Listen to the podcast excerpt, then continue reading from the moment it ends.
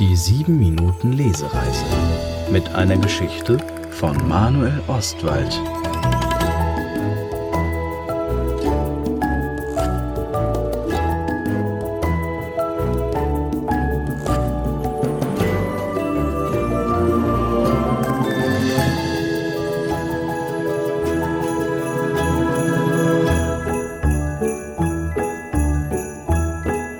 Die Schneeflockenfabrik Teil 3 Die letzte Schneeflockenfabrikantin Diese pitschnasse schwarze Taube war doch tatsächlich einfach mitten durch Clotildes Wolkenwand geflogen. Na sowas. Musstest du unbedingt durch meine letzte heile Wand fliegen? Verflixt und zugehagelt. Clotilde sprach über 240 Vogelsprachen. Früher hatte sie viel gesprochen. Nun freute sie sich, dass sie sich immer noch so fließend ausdrücken konnte. Sie schüttelte ihre dünnen Haare zurecht, die wie eisige Spinnenweben auf ihrem Kopf saßen. Ist das etwa? fragte die schwarze Taube. Die Schneeflockenfabrik. Zumindest das, was davon übrig geblieben ist. Dann gibt es sie also wirklich? Natürlich. Aber jetzt sag mir erst mal, wer du bist. Ich bin, ähm, äh, man nennt mich Jack, die Brieftaube. Aber du kannst mich auch äh, Gurdula nennen. Die Taube stapfte mit ihren roten Füßen über den Wolkennebelboden der Schneeflockenfabrik. Ihre Krallen wirbelten ein wenig blassen Dunst auf. Unmöglich. Tauben fliegen meines Wissens nach nie so hoch. Na ja, ich schon. Sag mal, wurdest du vom Blitz getroffen? Du siehst schrecklich aus, fragte Clotilde dieses völlig zerrupfte Federvieh. Ach, mein Flügel, das war schon vorher so, keine Sorge. Also, was willst du von mir? Clotilde war schon lange von niemandem mehr besucht worden, erst recht nicht von so einem Riesenvogel, der doppelt so groß war wie sie selbst. Die Taube antwortete ihr nicht gleich, sondern glotzte mit ihren rötlichen Augen in der Schneeflockenfabrik herum. Clotilde hatte seit Jahren nicht mehr aufgeräumt. Die schief stehenden langen Wolkentische, die angeschmolzenen schimmernden Eisbögen in den Regalen an den Wänden, die ungeschliffenen Schneeflockenscheren überall. Das alles war ihr peinlich. Früher war sie schließlich einmal sehr stolz auf ihre Schneeflockenfabrik gewesen. Hallo, Flattermann? fragte Clotilde in das dunkle, verträumte Taubengesicht. Oh, ähm, na klar. Ich bin eine Brieftaube und habe einen Brief für dich mitgebracht. Denn so etwas äh, machen Brieftauben. Der Vogel ließ nun ein weißes, durchnässtes Etwas aus seinem Schnabel auf den Wolkenboden fallen. Clotilde kniete sich hin.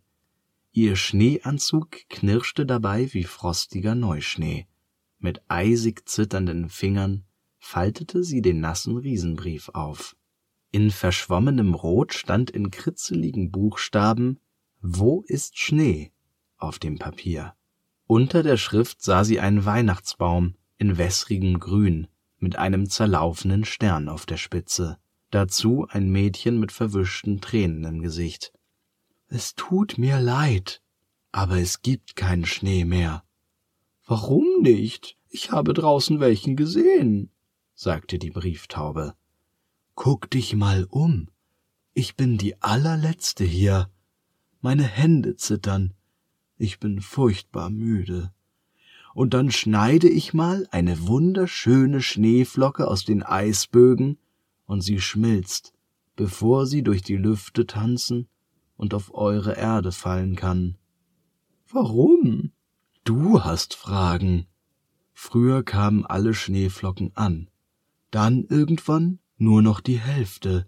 Wenn eine Flocke auf dem Weg nach unten schmilzt, wird sie zu Regen, und der wird viel einfacher und schneller in den Regenfabriken gemacht. Meine kunstvollen Schneeflocken sind doch völlig egal geworden. Was, wenn ich dir sage, dass es da unten ein kleines Mädchen gibt, das sich nichts mehr wünscht, als deine Schneeflocken am Weihnachtsabend.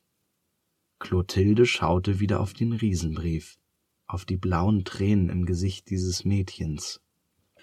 Selbst wenn ich es versuchen würde, alleine brauche ich ein ganzes Jahr, um so viele Schneeflocken zu schneiden.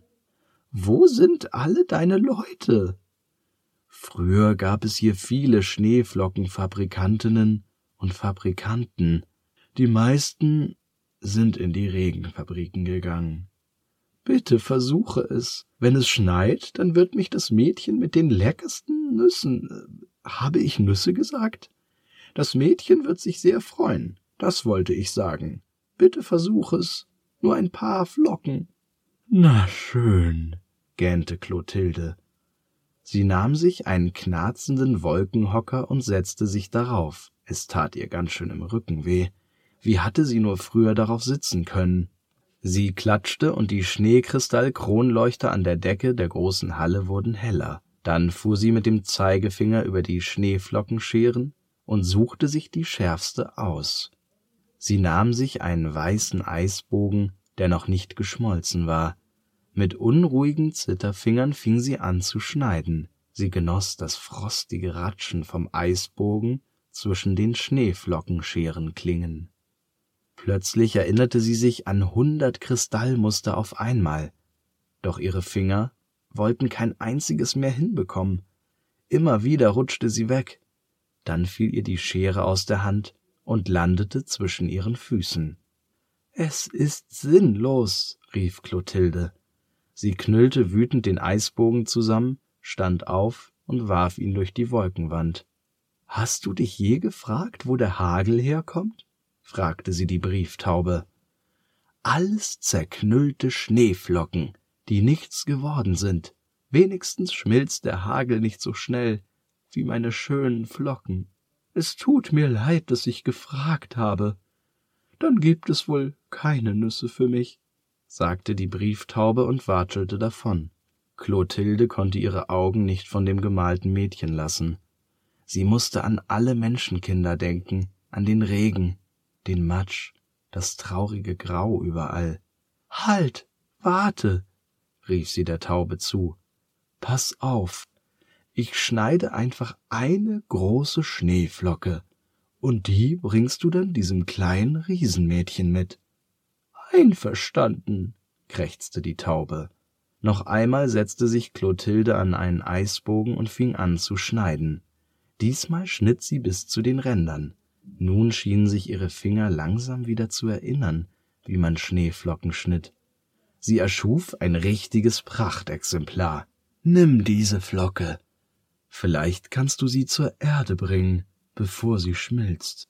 Vielen Dank, liebe Clotilde, die letzte Schneeflockenfabrikantin, sagte sie. Najumas Oma hatte die Wette gewonnen. Weihnachten war fast vorbei. Obwohl sie schon schlafen musste, stand Najuma am offenen Fenster. Sie hatte schöne Geschenke bekommen, und ihr Bauch war voll mit ihrem Lieblingsessen. Trotzdem war sie noch wütend und starrte in den Sternenhimmel. Aus dem stillen Nachtblau fiel immer noch kein Schnee. Dafür kam aber ein dunkler, flatternder Fleck immer näher. Es war Jack. Sie hatte so viel an sie gedacht. Den ganzen Abend hatte sie sich vorgestellt, wie sie hoch in die Schneeflockenfabrik geflogen war. Da war sie nun und flatterte durch ihr Fenster. Najuma konnte es nicht glauben. In ihren Krallenfüßen hielt sie die größte Schneeflocke, die Najuma je gesehen hatte. Jack ließ die Flocke fallen und landete auf der Fensterbank. Najumas ganze Handfläche wurde von dem kalten weißen Kunstwerk ausgefüllt. Es hatte doch noch geschneit, wenn auch nur diese eine Riesenflocke. Erst wollte Najuma sie ihrer Oma zeigen, aber sie würde ihr die ganze Geschichte niemals glauben. Deshalb sah sie sich die Flocke einfach ganz genau an. Diese tausenden kleinen Kristallzweige, sie sahen fast aus wie schillernde Federn. An jeder Spitze blitzte eine andere Farbe.